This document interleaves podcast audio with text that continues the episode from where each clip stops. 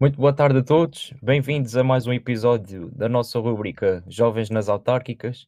Hoje temos connosco um jovem mariense, Pedro, de 19 anos. Pedro, como é que estás? Está tudo bem, obrigado. Espero que por aí também. Está tudo bem, Em São amigo. Miguel está então. em São Miguel tá tudo ok, um belo dia de sol. Sim, Pois, senhor. cá também. Olha, hum, para quem não sabe, o Pedro é a cabeça de lista em Santa Maria, em Vila do Porto. Uh, Pedro, um grande desafio pela frente, não é verdade? Não, é, é, obviamente é sempre um desafio nós estarmos em qualquer candidatura, sendo em primeiro lugar, sendo em último lugar, qual, qual seja. Ainda por cima, num partido pequeno, é realmente sempre um desafio, porque nós temos de fazer muito com muito pouco. E, portanto, realmente nós estarmos à frente de uma candidatura, existe depois aqui todo um conjunto também de, de disponibilidade pessoal, não é? Uma, uma ligeira quantidade também de sacrifício de, eh, de alguma forma e muita vontade realmente de, de, mudar as coisas ou de tentar chamar a atenção para certos problemas, também dizer aquilo que está bem, porque há sempre margem para melhorar e obviamente nós temos de olhar sempre para, para os dois lados e fazer um balanço e percebermos qual é, que é a trajetória que queremos seguir. E, portanto, encabeçar uma lista à Câmara Municipal é, obviamente, um, um, desafio porque acarreta toda uma responsabilidade. Nós não estamos aqui só porque sim, só para ser um nome, para dizer que o Bloco está a candidatar a Vila do Porto, não.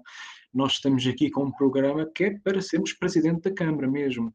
Nós já temos um programa com mais de uma centena de, de, propostas, quantidade não é qualidade, obviamente, mas demonstra que realmente nós estamos empenhados em fazer toda uma discussão sobre o que é que deverá ser feito por Santa Maria e, acima de tudo, tentar perceber o que é que as pessoas também acham sobre a sua, a sua ilha e, portanto, conseguirmos ir construindo assim o nosso programa e também a nossa visão para Santa Maria. E, e como tu acabaste de dizer, o projeto que estás a elaborar é um projeto pronto, já tens alguma experiência das regionais, as pessoas já conhecem e não, não acham com estranheza um jovem de 19 anos avançar para, uma, para um projeto dessa envergadura. Uh, achas que a tua experiência nas regionais serve como um, um degrau e que ajuda-te já a preparar um bocadinho como fazer campanha, uh, como abordar as pessoas enquanto jovem e o que é que as pessoas também dizem a ti enquanto jovem também? Isso foi algo que eu senti falta desta vez. É que depois do impacto que tive nas regionais com 18 anos, agora as pessoas já não estão a estranhar a idade e eu fico do tipo, wait, não, eu tenho 19 anos, por favor, perguntem-me sobre a minha idade. E, realmente agora é só no Twitter que estão a reclamar da minha idade. Não, em Santa Maria já ninguém está, em Santa Maria está ok. Portanto, a minha reação até não é assim nada de. Não foi nada extraordinário, mas obviamente acaba por ser sempre um tema, porque a par da idade, temos obviamente a questão da experiência, que é uma questão evidentemente importante e, e, nós não a desprezamos, só achamos é que se calhar é preciso um pouco mais de inquietação, um pouco mais de ousadia e conseguirmos justamente aliar à experiência que existe, experiência que nós achamos que existe na nossa, na nossa lista, quando falamos de experiência em certos setores, mas que também existe, por exemplo, nos, com, juntamente com os funcionários da Câmara Municipal, com as entidades da ilha, e portanto é um compromisso que nós conseguimos chegar e nós nunca queremos pôr a experiência realmente. Um, aqui de, de lado. No entanto, obviamente que sendo candidato nas regionais ajuda não só pela percepção que as pessoas têm de um, de um jovem, porque acho que até nas regionais nós conseguimos, conseguimos mostrar que apesar da juventude... Se, se permites interromper só aqui, diz. Uh, nas regionais vocês obtiveram o melhor resultado do Bloco de Esquerda na Ilha de Santa Maria, não? Este é um momento em que as pessoas acham que eu sou arrogante, porque eu vou começar agora a falar sobre os accomplishments das regionais. Então é assim, nós tivemos 12% nas regionais em Santa Maria. Trata-se realmente do melhor resultado do Bloco em Santa Maria em qualquer tipo de eleição e é o melhor resultado a nível de ilha do Bloco Açores em qualquer das regionais. Portanto, é realmente um resultado que nos orgulha muito e as pessoas se calhar olharam para as regionais de 2020 e acharam que não houve diferença em Santa Maria, porque eles o mesmo número de deputados, os mesmos deputados até, por acaso, que já estavam lá, a verdade é que aconteceu um terremoto completo em Santa Maria.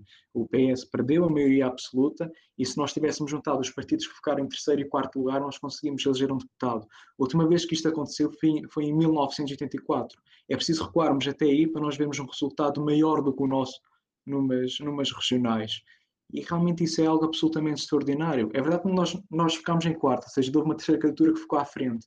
Mas essa candidatura foi basicamente uma espécie de, de manta um pouco de, assim, de retalhos de ideologias de vários dissidentes, por assim dizer, encabeçados por uma pessoa extremamente popular, que já tinha sido até deputada pelo, pelo PS, e o facto de nós termos ficado a 15 votos dessa, dessa lista demonstra como é que um puto, 18 anos, consegue ficar à frente, uh, consegue ficar a 15 uh, uh, votos realmente de alguém que já capitaliza, 25, peço desculpa, que já tratou de metade da ilha, em médico. Era médico de família, portanto, realmente é, algo absolutamente extraordinário. E pronto, paro aqui a minha parte arrogante e vou continuar para a frente, não é? E portanto, realmente, isso aqui traz depois também um, uma outra questão também da, da experiência, sim, mas a experiência um pouco mais ao nível da comunicação, tentarmos perceber o que é que resulta, o que é que não resulta, falar com as pessoas, assim, alguns aspectos mais técnicos, também uma questão de como é que nós falamos em público, etc., porque a questão de falar pessoalmente, tipo campanha porta a porta, foi algo que nós acabámos por nunca fazer na, nas regionais por causa também da, da pandemia e nós queríamos respeitar ao máximo essas, essas restrições, apesar de outras candidaturas uh, fizeram e tenho a certeza que respeitaram uh, as questões de segurança, mas nós não quisemos arriscar e, e, portanto, preferimos fazer uma campanha essencialmente em redes sociais e temos a certeza que conseguiríamos ter chegado a muito mais público se tivéssemos feito campanha porta a porta, porque há muita gente, principalmente das freguesias, que disse que não nos conhecia, por e simplesmente, não sabia que nós existíamos, se calhar recebem os panfletos, mas quer dizer, as pessoas que estão nos panfletos são de cartão, nós precisamos de pessoas que sejam de carne e osso, né? falarmos com elas. E acho que isso é, é, é, uma aprendizagem que acho que vou retirar essencialmente destas autárquicas, que é justamente falar com as pessoas, porque falar com entidades, reunir com empresários, etc., é, é, muito importante e é sempre uma experiência que acho que deve ser, deve ser feita, porque, quer dizer, é impensável nós avançarmos com um programa eleitoral sem termos ouvido as entidades e as associações de Santa Maria são um pilar importantíssimo da nossa comunidade, mas acho que falar com pessoas individuais é muito engraçado, porque Estão a ver como eu não me calo quando começo a falar, eu avisei. Porque, como eu vos disse, como eu vos disse, mentira, porque na, nas reuniões com as associações, nós temos aqui um roteiro de associações, depois fazemos outros roteiros eh, com, eh, com outras temáticas. Mas nestas associações, eu normalmente dizia, são, é meia hora, mais ou menos. Eu tive reuniões de duas horas e meia, à vontade. E nós, nós estávamos sempre a falar sobre as associações, ficámos por falar de, de, de outras temáticas, vamos falar completamente diferente, porque realmente são pessoas olham para a sua ilha, têm um espírito crítico e estão realmente a tentar mudar. E por isso é óbvio que eu não posso dizer que nessa reunião nós falámos sobre estes pontos, só, só vou tirar conclusões daquele que é realmente um motivo da reunião, mas a verdade é que se calhar essa reunião, a partir do momento teve duas horas e meia que foram super produtivas, não seja falar de outros temas, também é bastante importante, porque são visões pessoais que confrontadas também com outras opiniões nos fazem pensar melhor sobre a, sobre a nossa ilha. E, portanto, se algo que eu ando sempre a batalhar desde as regionais é que realmente nós precisamos de ouvir as pessoas. E chateou-me, e nas regionais eu andei a picar as pessoas com, com isso, algumas candidaturas, se bem que nunca obtive resposta, ainda bem, porque não era também esse o nível de campanha que nós queríamos. Mas o, o, que acontece é que muitas vezes tira-se a fotografia com a associação ou com a entidade e pronto, já está, reunimos aqui. Não, não é isso que nós queríamos. Por isso é que nós nas regionais chegamos ao extremo do tipo, a fotografia nem vai, o que nós queremos são as conclusões das, de, de, das reuniões. E é isso que nós também queremos, ao fim e ao cabo, manter agora. Eu daqui a pouco vou estar a publicar as, as conclusões das reuniões das sessões que tivemos, já acabamos mais ou menos agora o, o, roteiro. Infelizmente não conseguimos reunir com todas, porque muitas não, não nos responderam, infelizmente, e com muita pena em mim. Mas acho que é importante também transmitir cá para fora aquilo que foi seja, realmente o resultado da nossa discussão toda. Muito bem. Então já começaram esse período de auscultação, não é? Da sociedade civil. Quais são as maiores preocupações que têm chegado a vocês? Bem, como disse, esta auscultação um, está por uh, setores, por assim dizer. Nós temos um roteiro das associações, que está agora a acabar, vamos ter agora um roteiro que são de organizações governamentais, juntas, a Câmara, os serviços do Governo Regional que existem na ilha, ou seja, nós ainda não temos esta abrangência geral, dos vários problemas uh, da ilha, temos aquela que é a nossa visão e de algumas pessoas individuais que vamos falando, que, ou que elas tentam falar connosco, mas não é algo oficial, não é campanha porta a porta, etc. Então, realmente aqueles, aquelas problemáticas que nós temos aqui podem, podem realmente acabar por ser um, eh, resumidas aqui e que são essencialmente do âmbito da água, porque pronto, aqui nós acabamos por ter vários problemas por causa disso, até mesmo também porque nós não estamos. Pronto, eu agora também vou falar sobre aquela que acaba por ser a visão do bloco, não é? Nós não achamos que exista aqui uma melhor gestão da água, ou seja, depois nós há momentos em que não conseguimos uh, ter, ter água para toda a procura, que existe, porque quer dizer, nós temos também a lavoura a consumir muito, e portanto o que acontece é que temos de gerir isto melhor, ou seja, tentarmos usar os furos que são feitos de água para consumo doméstico, para tratar essa água e tentarmos arranjar uma solução para, para a lavoura, captações de água, bacias, etc. Nós realmente temos de conseguir fazer esta gestão e esta é uma preocupação evidente, porque é obviamente uma problemática do dia a dia, quer dizer, é impensável nós chegarmos a uma torneira, abrirmos e não sair água, não, é? não, não faz sentido absolutamente nenhum. Pronto, isto já aconteceu anteriormente e, e nós temos de conseguir efetivamente um, reduzi-lo. Agora, reduzi-lo não, acabar com ele, aliás. Agora, o que acontece também é um outro fenómeno que, ainda por cima, agora com, com a saída dos censos, também pronto, calhou numa altura interessante, e esta discussão sobre o nosso decréscimo demográfico. E uh, vocês vão me perguntar sobre o programa eleitoral depois, espero, porque eu agora vou enfiar aqui já pronto, uma questão sobre ele. Um, por acaso agora saiu a notícia da Lusa sobre, sobre o assunto, o tal grito Ipiranga, que já estou a ser criticado no Twitter. Eu ainda não sei porque ainda estou no Twitter. Uh, mas eu, por acaso, já, eu por acaso já vi, já vi, já vi. eu, não vou entrar em explicações históricas, mas não interessa. Não, mas uh, realmente, e por isso é que falei na notícia, é que justamente, e deram um destaque à fixação de jovens, eu acho que ainda bem que acabaram para dar esse, esse destaque, porque é algo que é necessário. E eles por acaso até usaram ali uma expressão interessante que eu também usei, mas não era ela que tinha usado, é que Santa Maria, se continuar assim, vai ser um lar de idosos. E eu gosto muito de idosos, nós aprendemos muito com eles, sim, precisam de respostas. Era uma pergunta uh, que tinha preparada para ti também, sobre a fixação de jovens. É, é, é, pronto. E esta é realmente também uma preocupação de todos nós por, uh, por isso mesmo, quer dizer, nós não podemos ter uma envelhecida sobre depois o, um, o, o, o, problema que é acabarmos por não ter gente a trabalhar nela, porque quer dizer, os idosos precisam de cuidados também. Nós queremos que eles consigam ser acompanhados e, e ter um, um, resto de vida também digno, não é? Não, não faz sentido, é muito civilizado. Houve aqui nós... um acidente qualquer, mas continua, Pedro.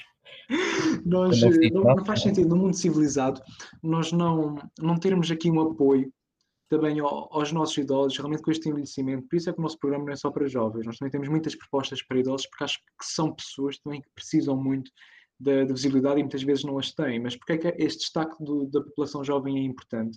É porque realmente se nós não tivermos, não vamos ter pessoas sequer para cuidar deles. Essa questão nem sequer se pode colocar. Então, fixação jovem. O que tem acontecido é que isto é um, já é um problema há muito, só que agora está-se a notar os efeitos de várias décadas que isto acontece jovens que vão para fora da ilha, qualificam-se, têm os seus cursos e depois simplesmente não conseguem voltar porque eles não vão tirar cursos para serem caixas em supermercado, não é? Quer dizer, acho que nós também percebemos isso. E, portanto, nós precisamos tentar criar aqui emprego qualificado. Por isso é que o setor espacial acaba por ser também aqui, um, não digo que é um milagre, mas uma espécie de lefada de ar fresco que talvez nós consigamos ir por aí.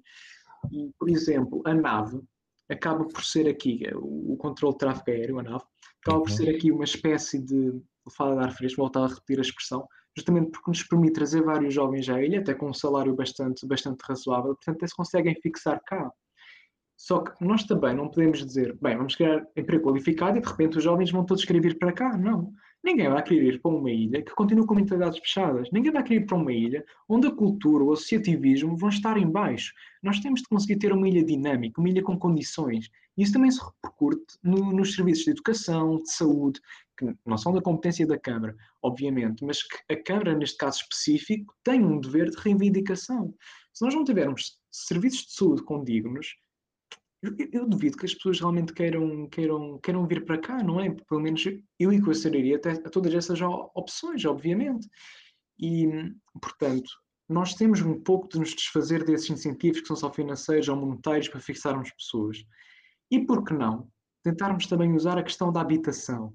para conseguirmos chamar as pessoas para cá. Porque é realmente às vezes um problema encontrar aqui, aqui casa e o turismo acaba também um pouco, quando falamos no, na época do verão, por atrapalhar as coisas para as pessoas se conseguirem orientar a sua vida. Portanto, isto acaba por ser um jogo um pouco complicado, onde a Câmara tem realmente um papel, mas acho que acima de tudo tem de ser, tem de ser um mediador e de conseguir ouvir as pessoas, perceber as necessidades da ilha e tentar elaborar uma estratégia a partir daí. Não estarmos simplesmente a, a, a tentar colar com cuspo as coisas não vai dar certo, não está a dar certo. Nós precisamos de uma estratégia pensada sobre o assunto, onde se ouça, eh, não digo toda a gente, obviamente, é impraticável, mas onde se consiga ouvir o máximo de pessoas possível, pelo menos ligadas aos vários setores. E, como falaste agora no setor, o setor marítimo tem vindo a ser uma preocupação de, de algumas ilhas do nosso arquipélago, principalmente Santa Maria e São Miguel atualmente. Uh, como é que vocês marinhenses reagiram à, à escolha do governo, à opção do governo de fazer o que fez a nível marítimo para, para vocês, nesse caso, que eu tenho certeza que irá ter um impacto muito grande na vossa ilha. Uh, como é que achas que pronto, se pode corrigir esse problema? Eu neste momento estou a pensar se eu devo ser mau a responder isto ou se não. Ah, se, se tu mesmo. Eu vou tentar responder isto diplomaticamente, portanto. Obviamente que fiquei absolutamente indignado com, com esta resolução, quer dizer, não cabe na cabeça de ninguém tirarmos este serviço de transporte marítimo e é evidente pelas reações que existem na ilha. É que, ainda por cima, eu, eu acabo de reunir com umas quantas associações e quase todas me dizem realmente um barco é um serviço bastante importante. Venho para casa, vejo uma notícia que afirma que Santa Maria pode ficar dois a três anos sem o barco e fico, what? O que é que se passou aqui? Não, não, não faz sentido absolutamente nenhum. E quer dizer, eu ainda não, não reuni com, com, com, empresários, com produtores locais, mas lembro-me que no ano passado, a quando dessas reuniões, todos mencionaram realmente o barco como sendo uma, uma mais-valia. E um dos problemas da pandemia foi justamente o barco não ter vindo para cá.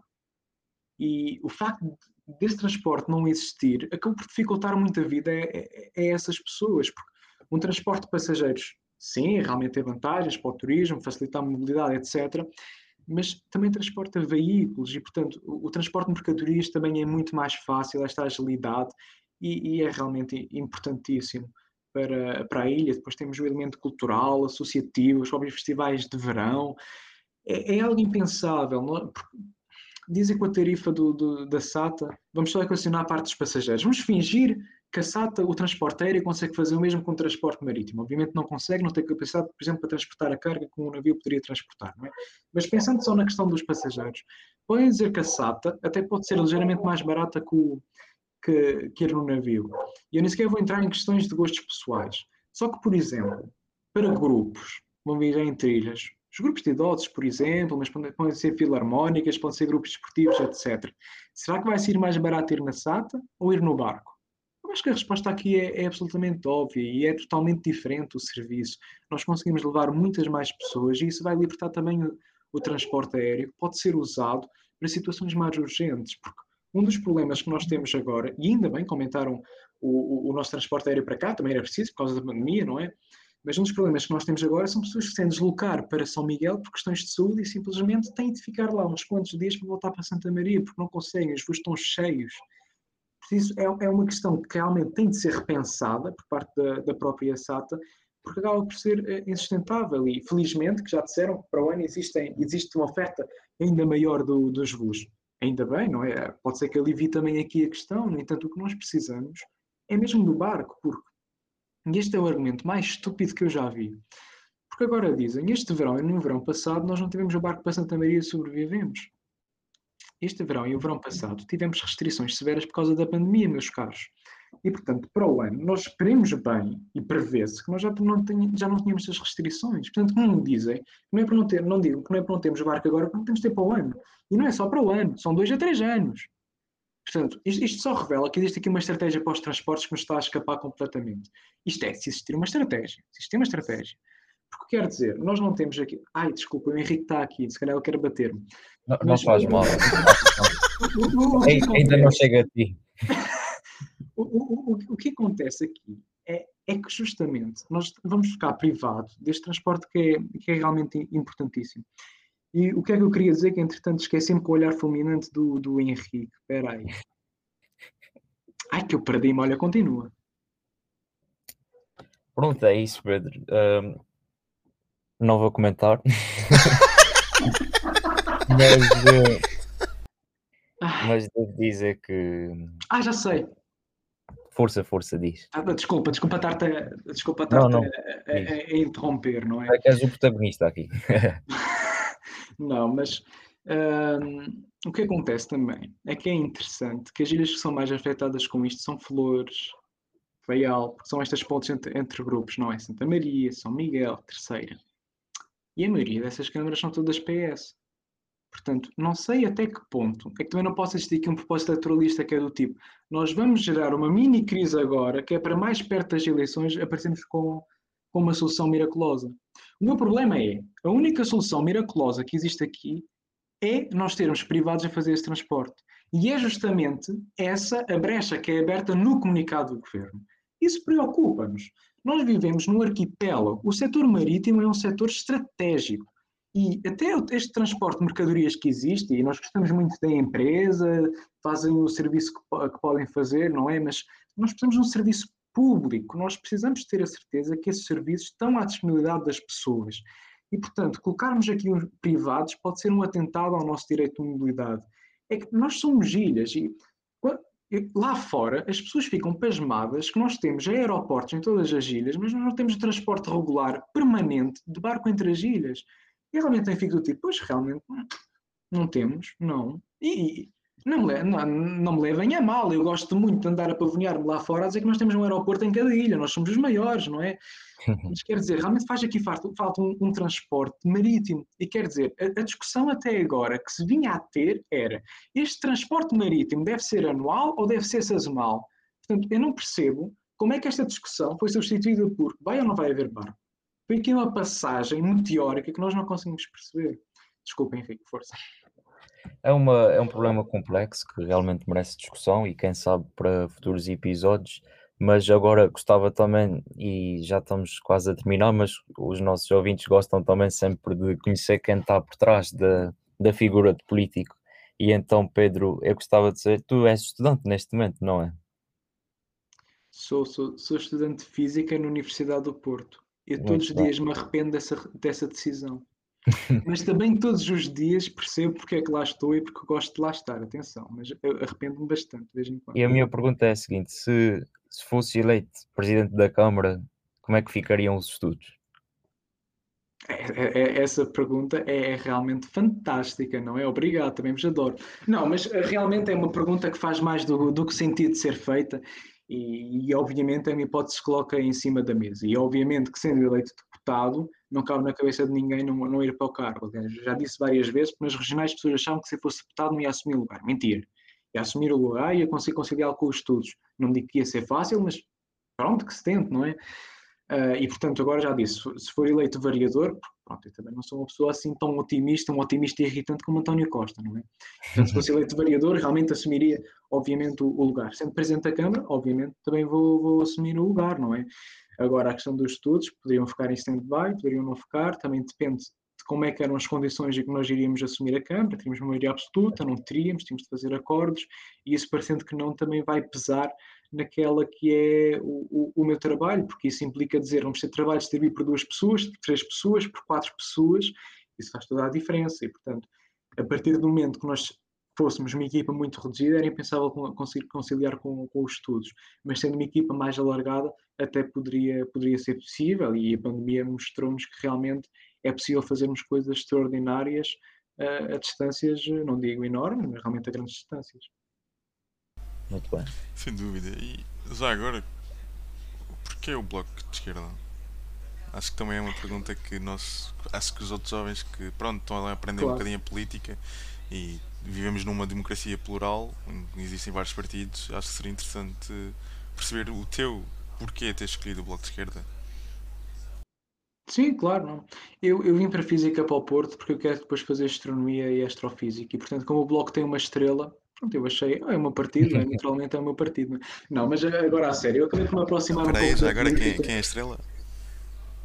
Não, é a estrela humanizada, é Sim, o, o, símbolo do bloco. Sim, não, eu estava a esperar que me dissesse uma estrela, uma dirigente do bloco, algo assim.